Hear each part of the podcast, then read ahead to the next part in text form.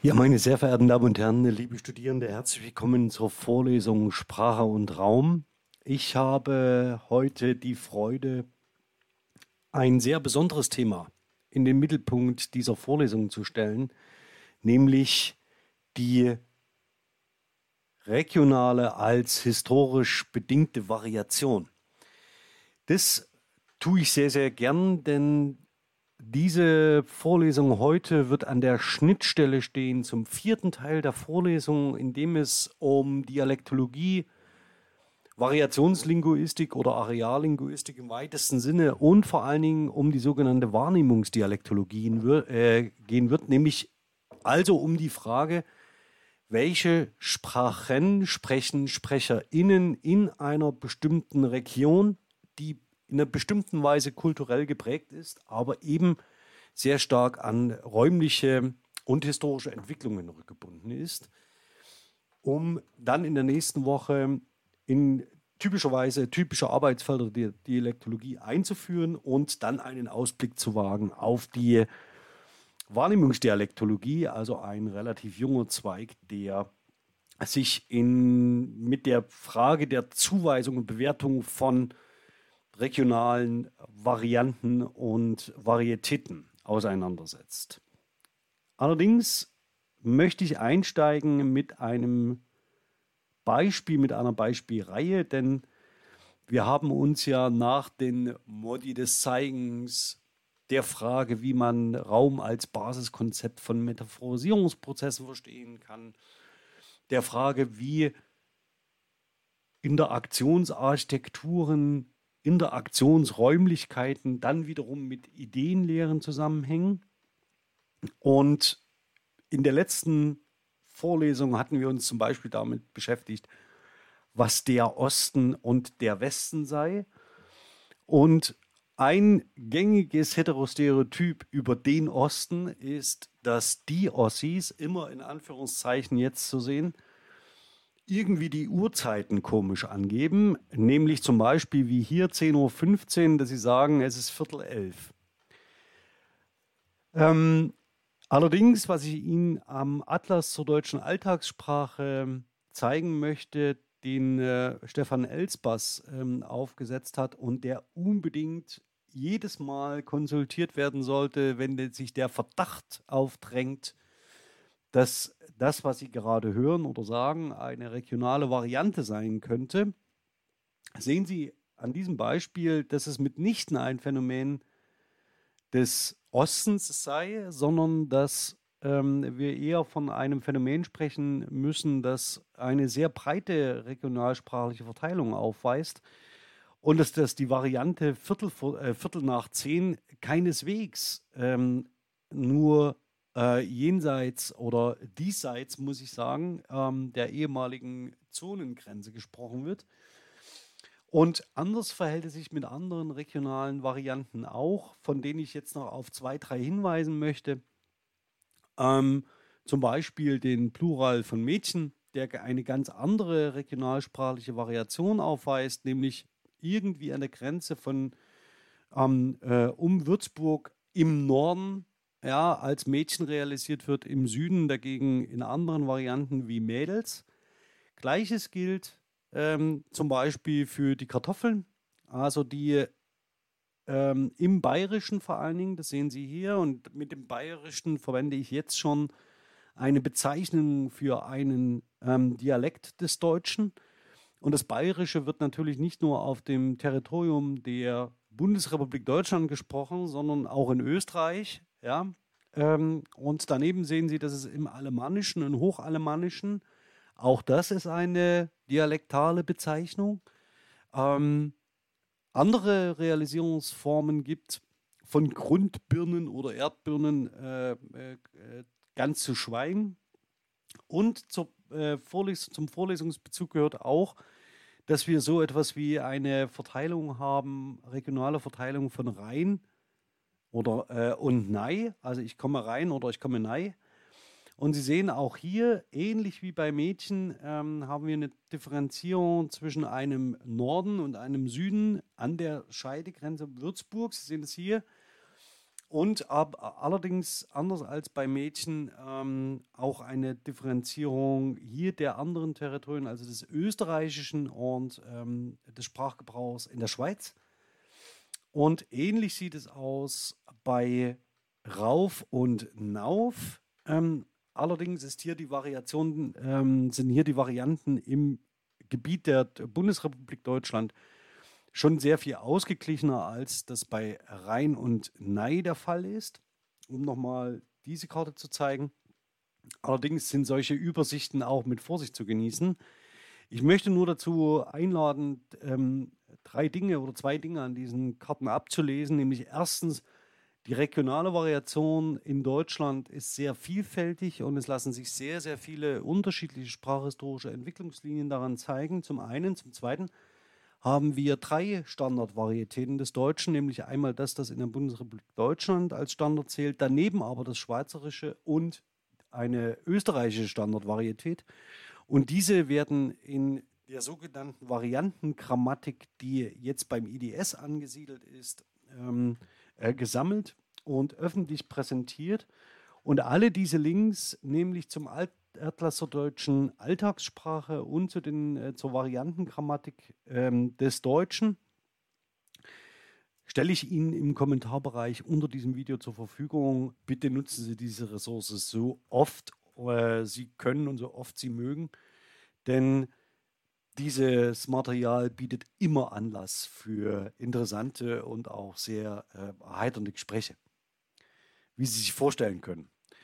Ähm, Jetzt aber nach diesem Einstieg, der schon einen Vorgeschmack gibt auf das Thema der heutigen Vorlesung, würde ich sehr gern Ihnen erstmal die Literatur vorstellen, auf deren Basis ich heute argumentiere.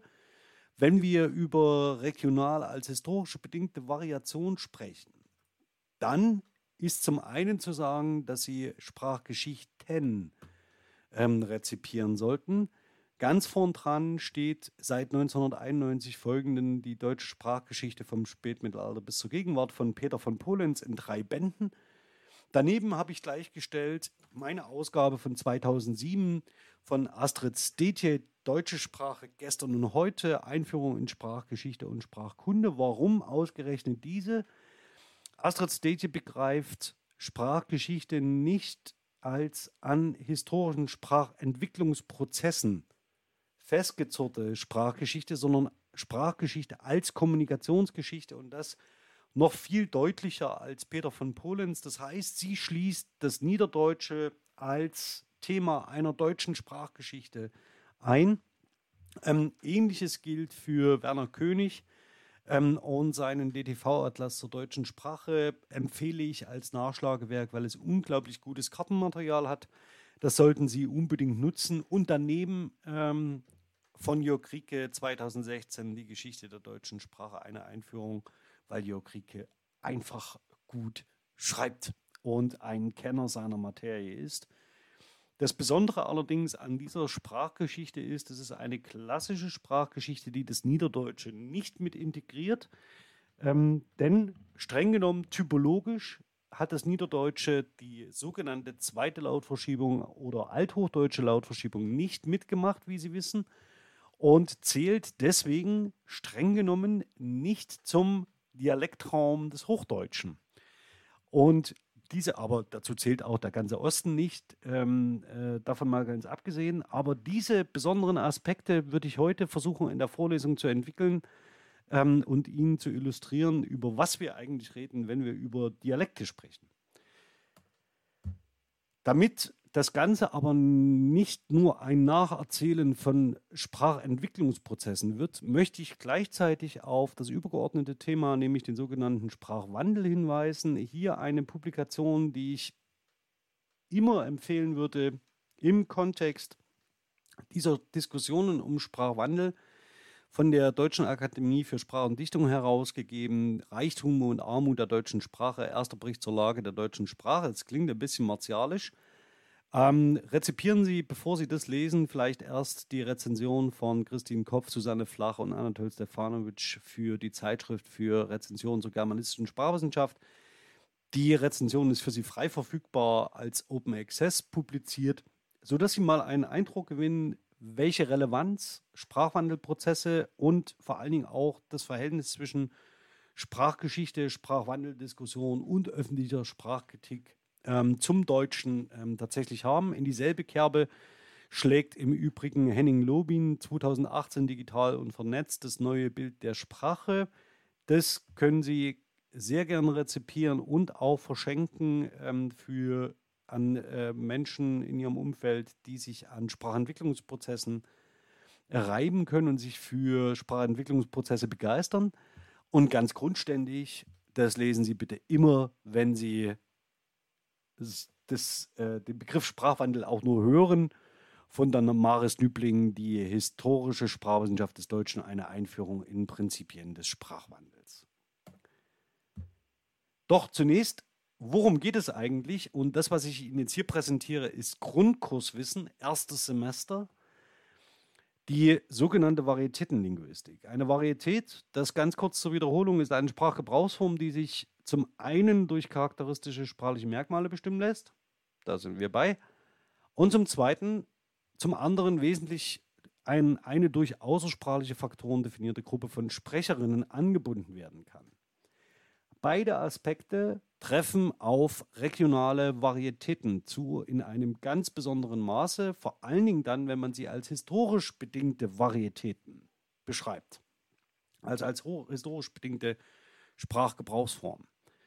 Voraussetzung dafür ist, und das ist eigentlich so klar, ähm, dass man es nicht explizieren muss, doch manchmal muss man es deutlicher sagen, dass es so etwas wie eine schriftliche Überlieferung gibt. Über sehr lange Zeitläufe rekonstruieren wir eben diese Sprachgebrauchsform des Deutschen. Ähm, und dazu zähle ich jetzt auch das Niederdeutsche mit äh, in einer Kommunikationsgeschichte. Dass ich sehr über sehr lange Zeitläufe es keine Möglichkeit gab, gesprochene Sprachgebrauchsformen, gesprochene Sprache ähm, zu konservieren und dementsprechend zu untersuchen. Das, was wir also eigentlich als Sprachgeschichte des Deutschen schreiben, ist eine Geschichte von schreiblandschaftsprachlichen Gebrauchsformen. Also wenn wir über Dialekte reden, dann reden wir sprachhistorisch bedingt ähm, meistens über Schreibdialekte. Und das muss man immer im Hinterkopf behalten, wenn man über Dialektlandschaften spricht, dass ein Großteil der Überlieferungen, die wir rekonstruieren, eben schriftsprachlich orientiert ist, mit der Voraussetzung von Schriftlichkeit das einige Besonderheiten mit sich bringt, wie wir in der Vorlesung sehen werden. Wichtig, und das macht den meisten Studierenden nicht nur im ersten Semester, sondern auch im späteren Verlauf große Probleme, dass wir bei einer Varietät als Sprachgebrauchsform unterscheiden müssen zwischen Variablen und Varianten. Also eine Variable bezeichnet immer eine Kategorie, während eine Variante ein bestimmter Wert ist, den die Variable annehmen kann. Ähm, und Sie können sich das in einer Varietät so vorstellen, dass wir über eine Kategorie sprechen, also zum Beispiel eine junge weibliche Person im Bluchal. Also das haben wir vorhin am Atlas zur deutschen Alltagssprache gesehen. Und es gibt unterschiedliche Bezeichnungsalternativen, äh, sowas wie Mädchen und Mädels oder Mädel.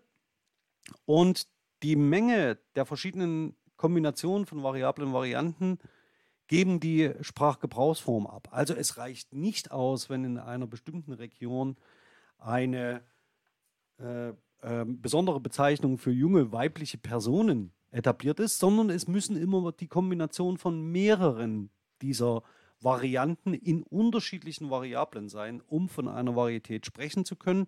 Und das habe ich hier am Beispiel gemacht. Also wenn wir über die Variable Kartoffeln reden, Sie haben das vorhin im Beispiel gesehen, und jemand sagt dazu Erdäpfel, dann in Kombination mit einer spezifischen Pluralbildung von Mädchen wird man einen Sprecher oder eine Sprecherin des Bayerischen vor sich sehen.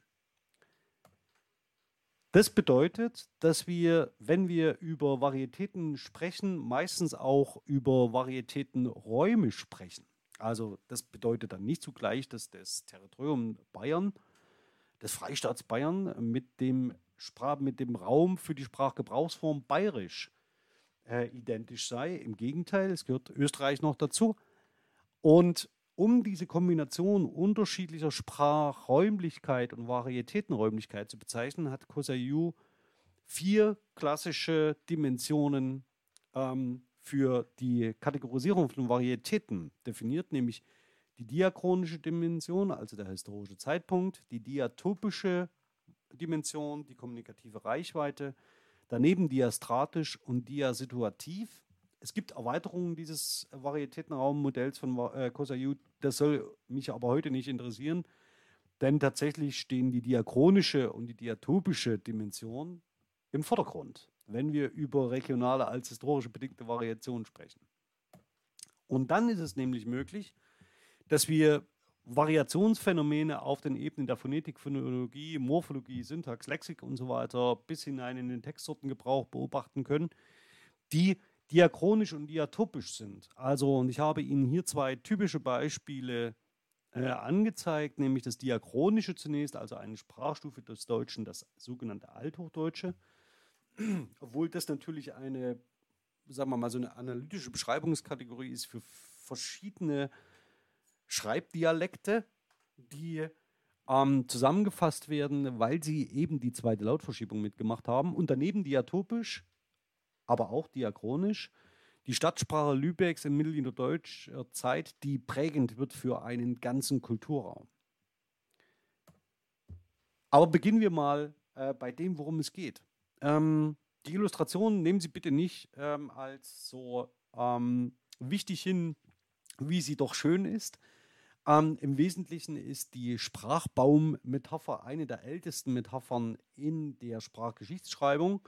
Und man hat heute tatsächlich andere Wege, um Sprachwandelprozesse ähm, zu beschreiben. Allerdings sind auf diesem äh, Bild Katzen. Und zum Zweiten geht es mir vor allen Dingen darum, dass man zeigen kann, dass es offensichtlich so etwas gibt wie einen germanischen, eine, wie eine germanische Sprachentwicklung aus dem Indoeuropäischen heraus, die dann zur Ausformung dessen führt, was wir als Deutsch und zum Beispiel als Niederdeutsch bezeichnen. Denn Sie sehen hier, dass neben dem Angelsächsischen, wie wir es bezeichnen würden, aus dem Angelsächsischen heraus das Englische entsteht, aber auch, dass wir zum Beispiel so eine Formen haben wie das Niederdeutsche, also Low German hier, und das mehr oder weniger mit mehreren Abweichungen, ob man jetzt das Bayerische tatsächlich rausnehmen muss, sei mal dahingestellt, aber zum Deutschen hinlaufen.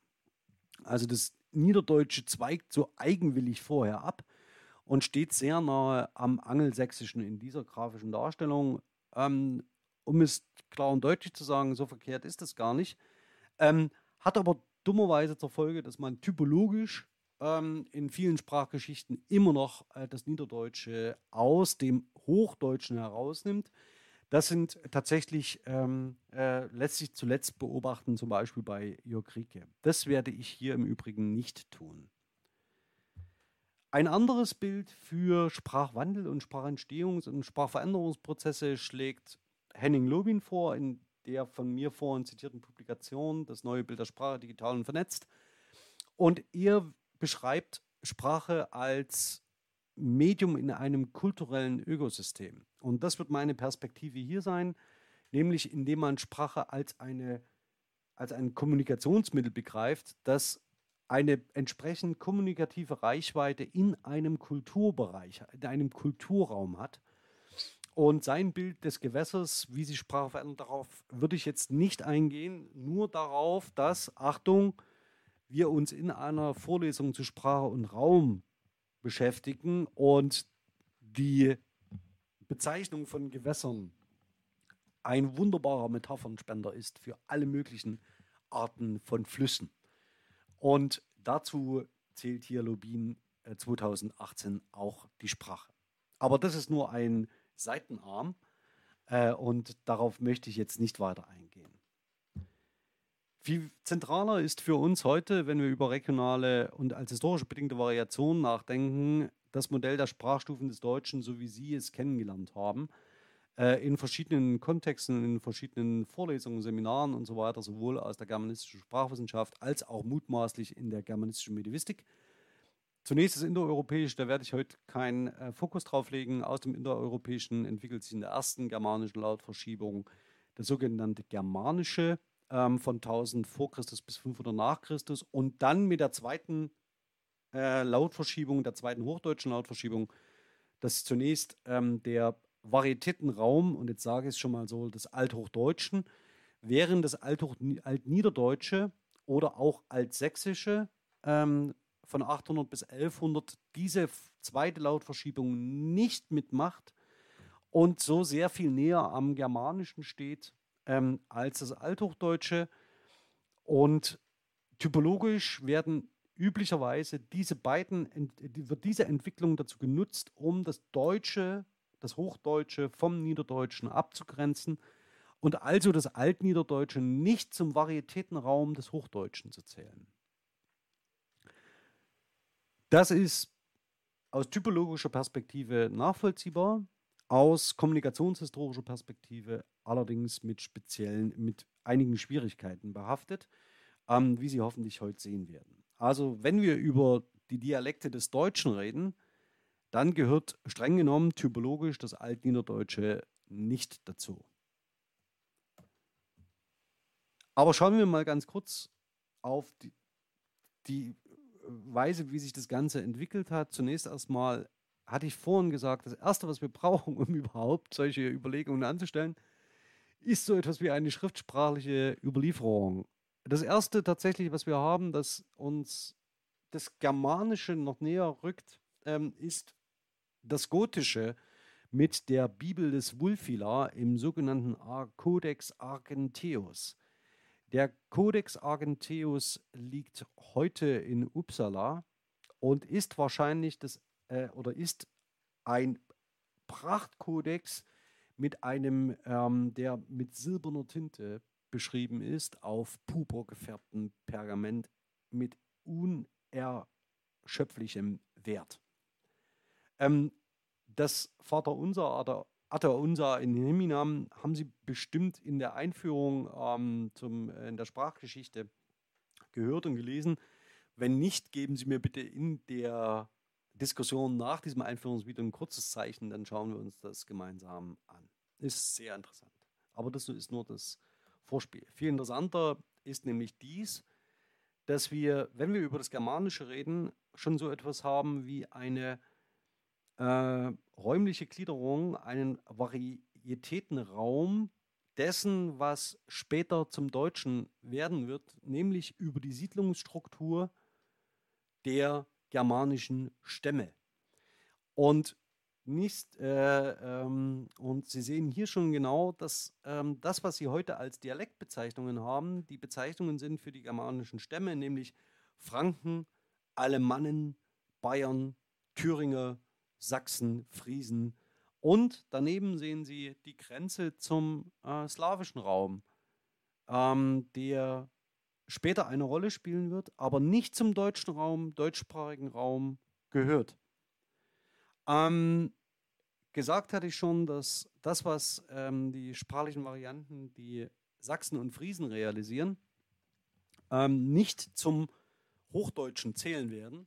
Ähm, dazu komme ich aber gleich. Und das Zweite ist, was ich gleich hier auch vorweg sagen müsste, ähm, verwechseln Sie bitte nicht Sachsen und Obersachsen. Ähm, das, was hier gemeint ist, ist das, äh, ja, es ist nicht gemeint, aber Sie sehen, es ist der Siedlungsraum der ja angesprochen ist, entspricht politisch heute Niedersachsen. Gut, deswegen, ähm, Sie sehen also, äh, regionale als historische bedingte Variationen, wenn wir über das Germanische sprechen, sehen wir schon heute die Siedlungsräume, ähm, die relevant werden für die regionalen Varianten. Denken Sie ganz am Anfang zurück an äh, vor allen Dingen an äh, Mädchen und Mädel, äh, Mädle und äh, Mädels oder an Kartoffel und Erdäpfel. Ja? Also Sie sehen schon, das deutet sich äh, hier in diesen regionalen ähm, Siedlungsräumen schon äh, der germanischen Stämme schon an. Kommen wir mal zum Althochdeutschen. Das, was Sie hier sehen, ist ein äh, ist der sogenannte St. Galler Schreibervers. Und zwar nicht, achten Sie bitte nicht auf das lateinische Manuskript, sondern auf die zwei hier hinten, hier unten hingeschriebenen Wörter, ja, Kumu Kibet, die äh, Teil des äh, Schreiberverses sind, ähm, der gleichzeitig an die monastische Kultur und das Leiden, ähm, äh, das, die, die Nach, den Nachvollzug Christi Leiden erinnert. Ähm, der heißt äh, übersetzt so viel wie ähm, äh, mit Mühe geschrieben und mit noch mehr Mühe äh, das Ende erwartet. Also das heißt, das Ende im irdischen Trauertal und oder Jammertal. Und typischerweise haben wir die erste althochdeutsche Schriftlichkeit auf dem Rand lateinischer Manuskripte. Sie sehen hier, die kulturelle Transformation ist ganz klar christlich dominiert ähm, und zum Zweiten nämlich über die ähm, lateinische Schriftlichkeit kommt es dann zur deutschen. Und dieser Kulturtransfer, also die Christianisierung, kann hier als Kulturtreiber ähm, nicht hoch genug eingeschätzt werden in seiner Bedeutung. Irgendwie im Mittelpunkt dieser ganzen ähm, Entwicklung steht nicht Ludwig, der getauft worden ist, sondern wenn wir über das Hoch- und das Niederdeutsche sprechen, die Figur Karls des Großen, der ähm, äh, nach den Narrationes ähm, am Weihnachtsabend ausgerechnet des Jahres 800 in Rom zum Kaiser gekrönt wird. Und was es mit diesem Karl auf sich hat, wird sich an dieser Karte zeigen. Ähm, das Frankenreich ähm, nach dem Tod Pippins ähm, sehen Sie, äh, das ist äh, 768, sehen Sie blau eingefärbt. Und Sie sehen schon, dass der Teil, der heute alemannisch ähm, als alemannisch, äh, alemannischer Sprachraum bezeichnet wird, schon längst, genauso wie der fränkische, schon längst unter der Herrschaft Pippins 768 zum Frankenreich gehörte. Das heißt, christianisiert war. Ähm, daneben sehen Sie, ähm, dass die Eroberung Karls des Großen ab 768 zunächst die Bayern ähm, treffen und später auch die Sachsen, allerdings sehr viel später als Bayern. Und dementsprechend wurde im Norden auch sehr viel später missioniert. Das heißt, eine Schriftlichkeit setzt im Norden sehr viel später ein als im Süden. Und wenn Sie mal so ein bisschen genauer hinschauen, haben Sie hier ähm, den Main. Und das ist eine, eine dieser kulturellen Grenzen, an denen Sie vorhin gesehen haben, die Differenzierung zwischen Mädchen und Mädels und Kartoffeln und Erdäpfeln. Aber man soll äh, mit der Beurteilung von äh, ähm, äh, Isoglossen vorsichtig sein. Aber ich zeige Ihnen zunächst erstmal diese kulturräumliche Gliederung. Also, wenn wir über das Althochdeutsche von 750 bis 1050 reden, dann reden wir erstmal über einen Raum, der missioniert, in dem missioniert wurde und in dem sehr schnell monastische Kulturen entstehen. Das, was wir über das Althochdeutsche, also aus dem Althochdeutschen überliefert haben, sind zum größten Teil Texte, die sich der Kommunikationsdomäne des Religiösen zuordnen lassen und in monastischen Schreib- und Schriftkulturen entstanden sind. Ähm, das ist vollkommen egal, welchem Bereich Sie sich genauer anschauen, ob Sie auf das Alemannische gehen, ob Sie auf das Bayerische gehen, ob Sie auf das Ostfränkische gehen. Ähm, das Rheinfränkische und das Mittelfränkische sehen Sie, oder Südrheinfränkische, ja, sehen Sie, es handelt sich immer ja, um einen Bezug zu ähm, monastischen Lebenskulturen. Das heißt, ohne Christianisierung keine althochdeutsche Schriftlichkeit. Ähm, herausheben möchte ich eigentlich nur das Muspili. Also das sehen Sie hier, das ist das bayerische, das Muspili, ein Gedicht vom Weltuntergang. Wenn Sie Ihre Kinder mal richtig erschrecken wollen, das Muspili ist dafür ideal geeignet. Also wenn man äh, in, äh, äh über Welt äh, Untergangsnarrative oder wenn man einen Zugang zu Weltuntergangsnarrativen sucht, ist das Muspili eine ganz gute Adresse und es klingt wahnsinnig toll, wenn man es hört. Ähm, ich verlinke mal einen Auszug aus dem Muspili äh, gelesen als Infokarte in diesem Video. Wenn Sie möchten, hören Sie gerne rein. Aber Sie sehen, es ist eine oberdeutsche hochdeutsche, monastisch geprägte Schriftlichkeit, von der wir hier ausgehen. Und wir können unterschiedliche Schreibdialekte unterscheiden, ähm, die heute als Bezeichnungen für Dialektregionen gebraucht werden. Schauen wir mal auf das Altniederdeutsche. Das Altniederdeutsche setzt etwas später ein. Ähm, hier ein Auszug aus dem Heliant, eine der wenigen ähm, Schriften ähm, mit niederdeutschem Bezug, also mit erkennbaren niederdeutschen sprachlichen Merkmalen. Ähm, Willi Sanders, also für die Sprachgeschichte des Niederdeutschen eine Säulenfigur, ähm, äh, kommt zu dem Urteil, dass es keinen Zweifel darüber geben darf, dass die sächsische äh, Schreibtätigkeit ohne das Vorbild der althochdeutschen, besonders der fränkischen, nicht denkbar sei. Wie kommt er zu diesem Urteil? Das zeige ich Ihnen vielleicht noch mal ganz kurz ähm, in einem historischen Zugang. Nämlich zum einen ist es so, Sie sehen hier ähm, das Martyrium des Bonifats, ähm, der zusammen mit seinen Begleitern ähm, zu Pfingsten ausgerechnet 754, äh, 754 das Martyrium erleidet und sie werden bei Dokkum in den heutigen Niederlanden von heidnischen Friesen, ähm, nämlich Bewaffneten mit Schwert und Schild, getötet. In der Miniatur selbst ähm, ist ein Sachs dargestellt, ein Kurzschwert, von dem sich der Name der Saxones ableitet. Und dieses Saxum, von lateinisch Stein, Saxum, ähm, steht für das Kurzschwert ähm, und davon leitet sich die Stammesbezeichnung Saxon, die Schwertleute ab. Ähm, egal wer Bonifaz getötet haben mag, Sie sehen, wir befinden uns hier in der Mitte des 8. Jahr, äh, 8. Jahrhunderts nach Christus. Und das bedeutet, dass wir hier mit einem Raum zu tun haben, in dem die Missionierung schwierig ist. Ähm, und auch äh, die Herrschaftsausübung. Und wie Sie vorhin an den Karten gesehen haben, ist es, ähm, gelingt es Karl erst sehr spät, ähm, die Sachsen militärisch zu bezwingen und ähm, sie zu taufen. Also Schwert und Kreuz gehen hier eigentlich meist Hand in Hand. Lassen Sie sich auch nicht irritieren, das gilt auch für den heutigen Bereich jenseits der Elbe. Sehen Sie auch, die er schon zurückdrängt. Ähm, und die Missionierung selbst wird von Fulda ähm, auserfolgen. Äh, schauen Sie mal ganz kurz, das ist dieser Bereich. Und Sie haben hier ähm, drei große ähm, ähm, oder zwei zentrale Klöster, die eine Rolle spielen werden. Wenden kommt auch dazu, also Corvey ähm, und Fulda. Und aus diesen, von diesen beiden äh, Klöstern aus wird der Norden missioniert. Es ist davon auszugehen, dass, ähm, oder sagen wir mal so, es ist wirklich fraglich, wo zum Beispiel der Helian geschrieben ist. Ähm, denn er ist tatsächlich er weist hochdeutsche Merkmale auf und äh, darüber hinaus niederdeutsche Einsprengsel, könnte man sagen.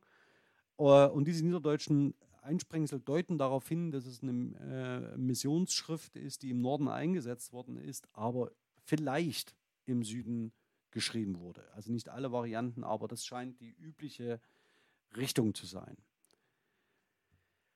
Was hat es zur Folge? Ähm, wir haben sehr, sehr wenige Quellen ähm, des Altniederdeutschen zusammengerechnet, bestenfalls ein bisschen was an die 7000 Verse. Und aus diesen 7000 Versen zum Altniederdeutschen, aus von 800 bis 1100, 7000 Verse, ähm, kann man ableiten, dass die zweite althochdeutsche Lautverschiebung nicht mach, mitgemacht wurde, wie es so schön heißt. Also sie wurde nicht durchgeführt. Und wegen, der fränkischen, wegen des fränkischen Einflusses, das haben Sie gerade gesehen, das ist nicht nur ein sprachlicher Einfluss, sondern auch natürlich ein kultureller, finden sich in den schriftlichen Quellen zahlreiche Reflexe ähm, des Althochdeutschen. Daneben zeichnet sich dieser Kultur als Sprachraum aus zu einer Nähe zu den nordseegermanischen Sprachen. Also das heißt, wir haben einen Zusammenhang, der sich beschreiben lässt zwischen dem Niederdeutschen, dem Niederländischen, dem späteren Niederländischen dem Friesischen und dem Englischen.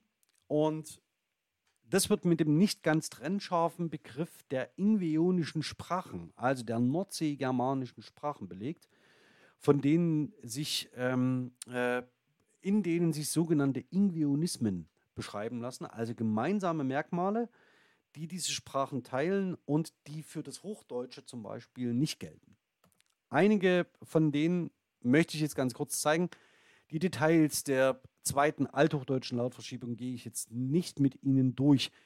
Das Einzige, was Sie sich merken sollen jetzt als Stichwort ist, sobald es zischt, äh, und sowohl äh, als S-Laut als auch als, ähm, äh, dass die stimmlosen Plosiven, also die Tenus P, T und K, sich ähm, nach anlautenden Kombinationen entwickeln zu äh, spezifischen Kombinationen aus Verschluss und ähm, äh, Frikativ. Das Ganze ähm, mehr oder weniger ähm, erkennbar an solchen Dingen wie 20 äh, oder 20 im Englischen heute noch und Zweinzug, also für 20 für das Althochdeutsche. Und ähm, daneben sehen Sie alle ähm, Zischlaute, die äh, sich für das Deutsche auszeichnen. Und diese Verschiebung macht das Niederdeutsche nicht mit. Das zweite, ein Blick auf andere Ingvionismen, also unabhängig von dem Fehlen der zweiten Lautverschiebung, gibt es so etwas wie einen verbalen Einheitsplural. Ähm, schauen Sie sich das Ganze in Ruhe durch. Es gibt so etwas wie einen Nasalschwund und eine Ersatzdehnung. Daneben haben Sie den Zedazismus, ähm, also Zischlaute, die ähm, ähm, entstehen. Ähm, und ein sehr, sehr schönes Merkmal sind die Pronomina, ähm, er und ihr im Niederdeutschen he und im Englischen he, ähm, die man heute noch erkennen kann. Äh, es gibt einen Einheitskasus, äh, den Akkudativ, also der äh, das ist die sogenannte ähm, Dativ-Akkusativ-Schwäche, die sich im Niederdeutschen auch in der gesprochenen Sprache heute noch zeigt.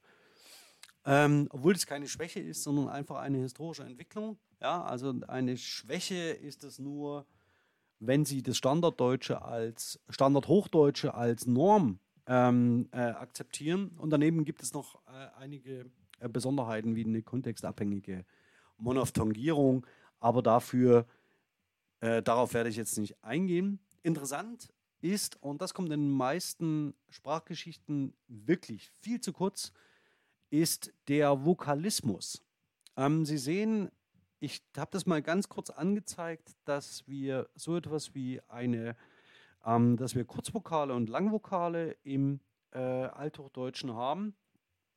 Und Sie sehen besondere Entwicklungen, ähm, die dann vor sich gehen. Also wir haben nicht nur so etwas wie eine frühhochdeutsche Diphthongierung und eine frühhochdeutsche Monophthongierung, sondern wir haben Prozesse, die sich auch für das Althochdeutsche schon beschreiben lassen, die sich im Althochdeutschen vollziehen, äh, nämlich die althochdeutsche ähm, äh, Diphthongierung, ähm, die dann im Althochdeutschen abgeschlossen ist, von lang E zu Ia, Ia, Ie zu I äh, daneben auch für das äh, lange O und daneben sehen Sie bestimmte Phänomene des Diphthongwandels ähm, und außerdem in besonderen konsonantischen Umgebungen so etwas wie eine althochdeutsche Monophthongierung.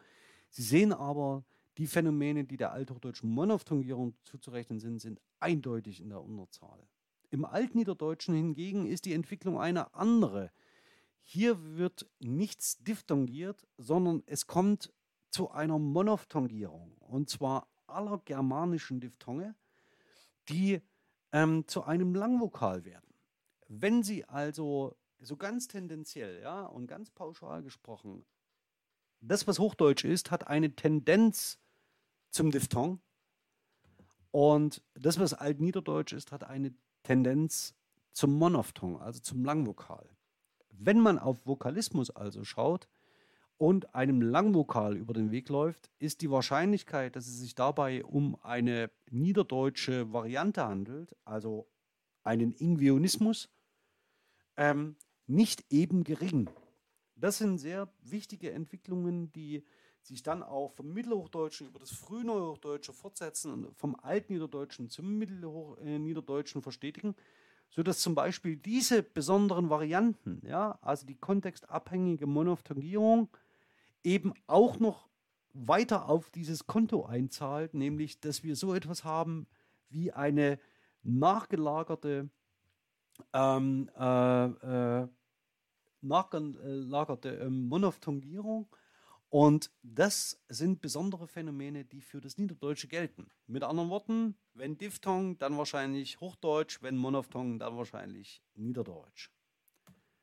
So, am Ende der althochdeutschen Zeit sehen Sie hier eingezeichnet haarscharf von Benrath über Berlin die sogenannte Benrather Linie, die Apfel Apfellinie oder die Markenmachenlinie. Ja, also darauf will ich jetzt, weil es heute noch nicht Thema sein soll, sondern erst in der nächsten Vorlesung, wenn wir uns über Dialektologie und Dialekträume genauer Gedanken machen und besondere äh, Beispiele uns genauer dafür anschauen, sehen Sie, wie diese Differenzierung hier funktioniert, ähm, dass wir tatsächlich so etwas haben wie die deutschen Dialekte nach den Grenzen der zweiten Lautverschiebung. Denken Sie bitte ein, dass der Bereich östlich der Elbe zu dieser Zeit allerdings nicht besiedelt ist, deutschsprachig, sondern das, was äh, König hier mehr oder weniger andeutet, sind die, ist die zweite Lautverschiebung in dem Teil, in dem üblicherweise später, zu einem sehr viel späteren Zeitpunkt Deutsch gesprochen wird. Und Sie sehen, dass diese Differenzierung hier, ich zeige Ihnen nochmal den, den Main, ja, ähm, die Sie bei Mädchen und Mädels gesehen haben, durchaus eine Linie ist, die sprachhistorisch von besonderer Relevanz ist. Denn was grenzt dieser Bereich ab? Das Fränkische vom Norden. Aber damit mal an der Stelle hier genug, ähm, denn ganz so deutlich kann man es dann doch nicht zeichnen. Ähm, ich möchte allerdings nur mit dieser Überzeichnung Überspitzung klar machen, dass wir hier besondere äh, Verhältnisse haben, die sich historisch begründen lassen. Blicken wir mal auf die Frage, wie das Ganze weitergeht, nämlich auf das Mittelhochdeutsche. Und das kürze ich jetzt ein bisschen ein, ähm, da mich jetzt sprachhistorisch das ähm, Mittelhochdeutsche nicht gar so sehr interessiert. Mich interessiert eigentlich nur ein Phänomen nämlich die sogenannte Ostsiedlung, auch Ostexpansion und Ostkolonisation. Also Ostsiedlung klingt ein wenig zu friedlich, um das unter uns zu sagen. Es geht hier um Landnamen ähm, vom Altsiedelgebiet aus, wie es so schön heißt. Also Sie sehen das hier, das ist rot eingefärbt, äh, das Altsiedelgebiet, ähm, das im Wesentlichen durch Karl ins Reich kam ähm, daneben sehen Sie dann ähm, neue Siedlungsstufen, also Beginn der äh, bäuerlichen deutschen Siedlung, der bäuerliche deutsche Siedlung im 12. Jahrhundert und dann rüber hinaus weiter in den Osten, die militärisch begleitet wird und ähm, bisweilen auch äh, höchst kaiserlich äh, gefördert. Die ersten Stützpunkte, die im Osten entstehen, sind Magdeburg und Meißen bei Dresden. Ähm, und zwar aus dem einfachen Grund, da es strategisch wichtige Positionen sind. Also Sie sehen hier, das ist Meißen. Und äh, Magdeburg, muss ich jetzt erstmal selber schnell schauen, ist hier genau an dem Alt, äh, alten ähm, Einflussgebiet, ähm, das, dem Altsiedelland. Und der alten niederdeutsche, also der niederdeutsche Sprachraum zieht sich auch weit bis in den Süden. Also, wenn man so will, ungefähr auf dieser Linie. Und das, was allerdings passiert ist, dass wir in, dieser, in diesen Gebieten, in diesen äh, Räumen, die hier erschlossen werden, in einer Siedlungsbewegung, die durchaus expansiv ist ähm, und militärisch begleitet wird, sehen wir, dass es eine bestimmte sprachliche ähm, ähm, Entwicklungen gibt, die äh, sehr besonders sind. Die neuhochdeutsche Diphthongierung und Monophthongierung kann man zum Beispiel nur verstehen, wenn man versteht, dass ähm, diese Entwicklung aus dem Süden sich in diesem Bereich, in ähm, äh, dem heutigen Ostmitteldeutschland, eben über ähm, den hier ausgegrenzten Bereich des, äh, der heutigen Tschechischen Republik ähm, erklären lässt. Denn es handelt sich hier um einen zusammenhängenden Sprach- und Kulturraum, den wir heute sehr gern wie in dieser Karte aus, also weiß kennzeichnen. Ah, und das Ganze wird dem historisch natürlich nicht gerecht. Und Sie sehen aber, wie sich äh, diese Entwicklung aus dem 12. Jahrhundert, also der Zeit, die wir uns hier genau in der Ostsiedlung angeschaut haben, über das 13. Jahrhundert bis ins 15. Jahrhundert an diese Grenze verschiebt, ähm, die mehr oder weniger zu dem ähm, niederdeutschen Sprachraum zählt. Und interessant wird es dann in einem weiteren Schritt, dass wenn man ähm, sich das, jetzt habe ich die Karte ausgeblendet, das ärgert mich ein bisschen. aber die kommt, die kommt später noch ähm, an späterer Stelle. Also behalten Sie mal dieses, äh, dieses Feld im Auge.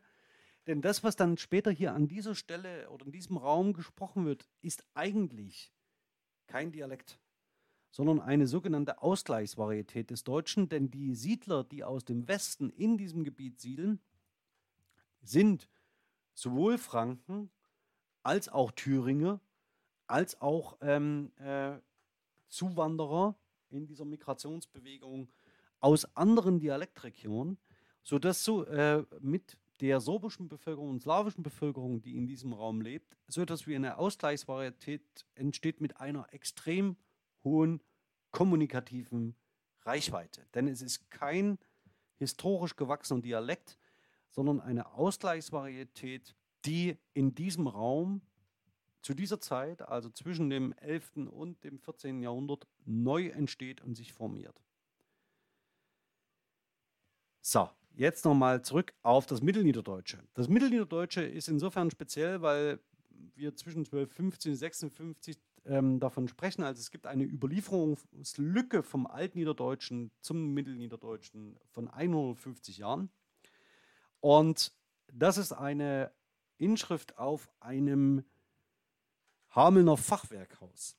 Wofür das Mittelniederdeutsche bekannt ist, äh, manch einer spricht auch von der sogenannten Hansesprache oder Sprache der Hanse. Das, worüber wir da sprechen, ist die sogenannte mittelniederdeutsche Schreibsprache, die im Wesentlichen eine libysche Stadtsprache ist, weil Lübeck als Zentrum der Städtehanse eine herausragende Rolle spielt, und zwar im gesamten Norden Deutschlands bis hin weit ins Baltikum.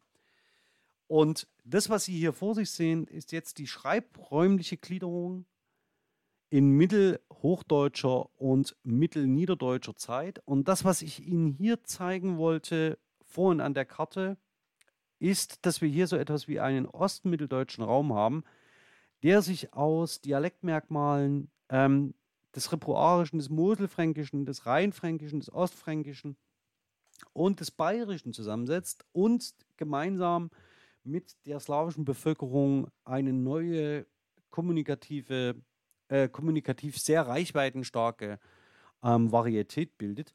Gleicher gilt, äh, Gleiches gilt für das sogenannte Ostniederdeutsche. Hier kommen die Einflüsse aber ebenfalls aus dem Westen, also vor allem dem Westfälischen, Ostfälischen und dem äh, Nordniederdeutschen, wie es hier bezeichnet ist in der Karte sodass wir auch das Ostniederdeutsche als so etwas haben wie eine eigene Varietät, die zwar zum Mittelniederdeutschen gehört, aber schlussendlich ebenfalls wiederum eine Ausgleichsvarietät darstellt. Das, was dann passiert, ist ähm, ein kommunikativer, also ein Einschlag mit extremer kommunikativer Reichweite und zwar ähm, hier exemplarisch einfach ähm, die Bibel nach der Ausgabe von 1534 von Luther, also Genesis 1, die Schöpfung, ähm, das Alte Testament ähm, mit unglaublich brillanten Stichen aus, der, aus den Werkstätten ähm, von Kranach. Ähm, das, was die Reformation ist, die Reformation ist mit Sicherheit ein Sprach- und Medienereignis. Mitnichten ist es aber so, dass Luther für die Entstehung der neuhochdeutschen Standardsprache verantwortlich sei.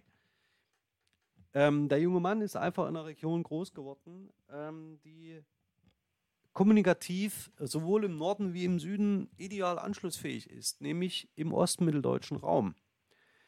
Das, was das Frühneuhochdeutsche ähm, zu so einem durchschlagenden Erfolg macht, kommunikativ, ähm, ist die Charakteristik einer Ausgleichsvarietät, wie ich sie gerade beschrieben habe.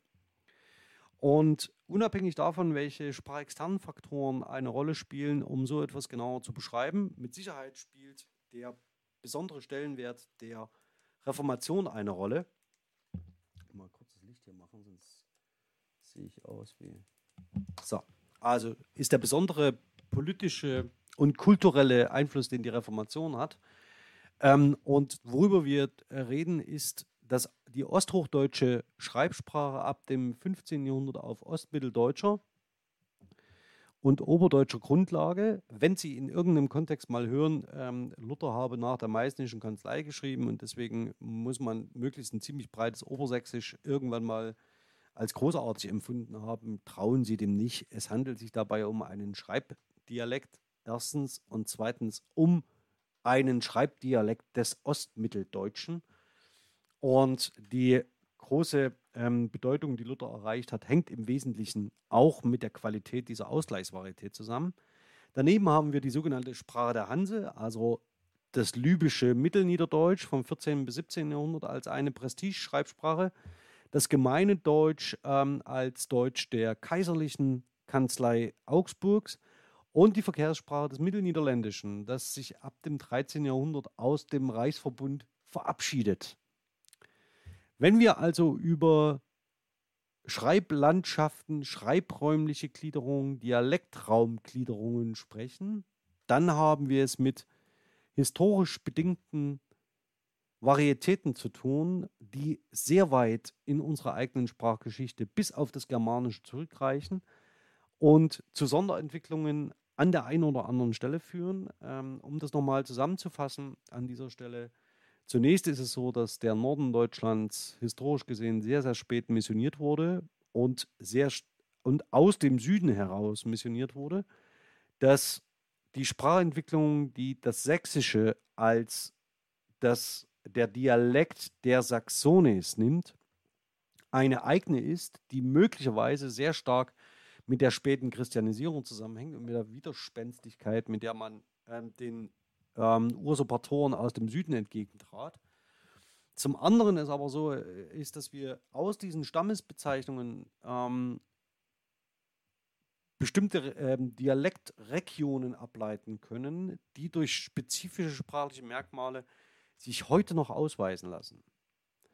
Also, wir haben das Alemannische, das Bayerische, das Fränkische, als, um jetzt mal so drei, drei ähm, äh, oberdeutsche Dialekte zu nennen. Daneben haben wir die niederdeutschen ähm, Sprachen, also das Sächsische als Altniederdeutsches.